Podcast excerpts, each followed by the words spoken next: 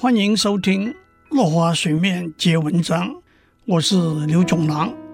今天我们讲成本定价以外的定价策略，一个叫做按量定价。按量定价的基本观念是多卖多赚。用经济学的语言来说，规模经济就是产品的生产量和销售量增加的时候，单一产品的成本会相对降低，总利润会随之上升。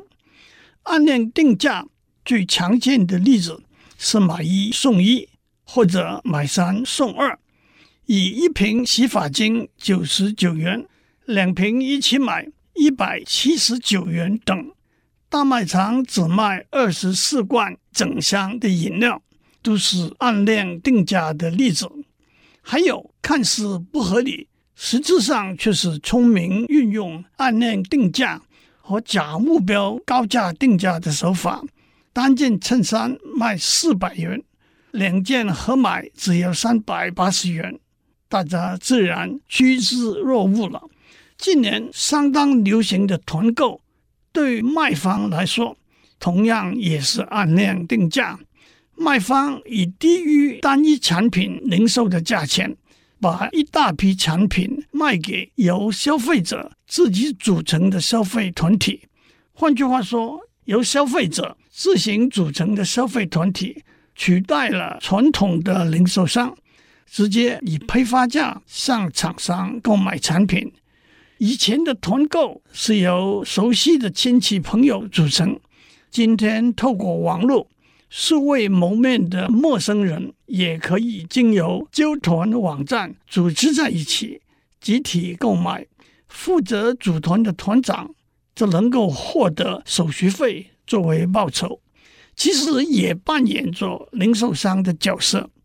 纠团。小纠在台语里是集合团体的意思。除了集体购物，也可以纠团旅游、上馆子吃饭等等。团购的变化版是集体购买优惠的折价券。折价券的优点在于更加灵活，不一定是硬体产品的购买，可能还包含了上餐馆、看电影、美容等各种服务。集体出售优惠券、折价券的一家公司 Groupon 可以说是这类销售方式的先驱。它的商业模式中，一个有趣的做法是每天提供一个当日好康，必须在它指定的时间里头有固定数目以上的顾客购买，当日好康才会实现。实现之后，别的顾客也可以买。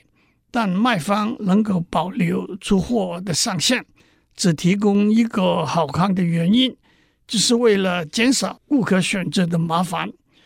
按量定价的另一种变化是包裹定价 （bundle pricing），就是把不同的产品包裹在一起出售，价钱比单独购买这些产品的价钱加起来低。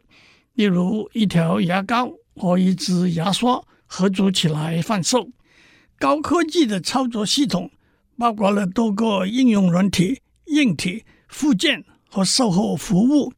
买车的时候加送车内音响和三年免费保养等，都是包裹定价的例子。今天我们讲到这里，下次我们继续谈成本定价以外的策略。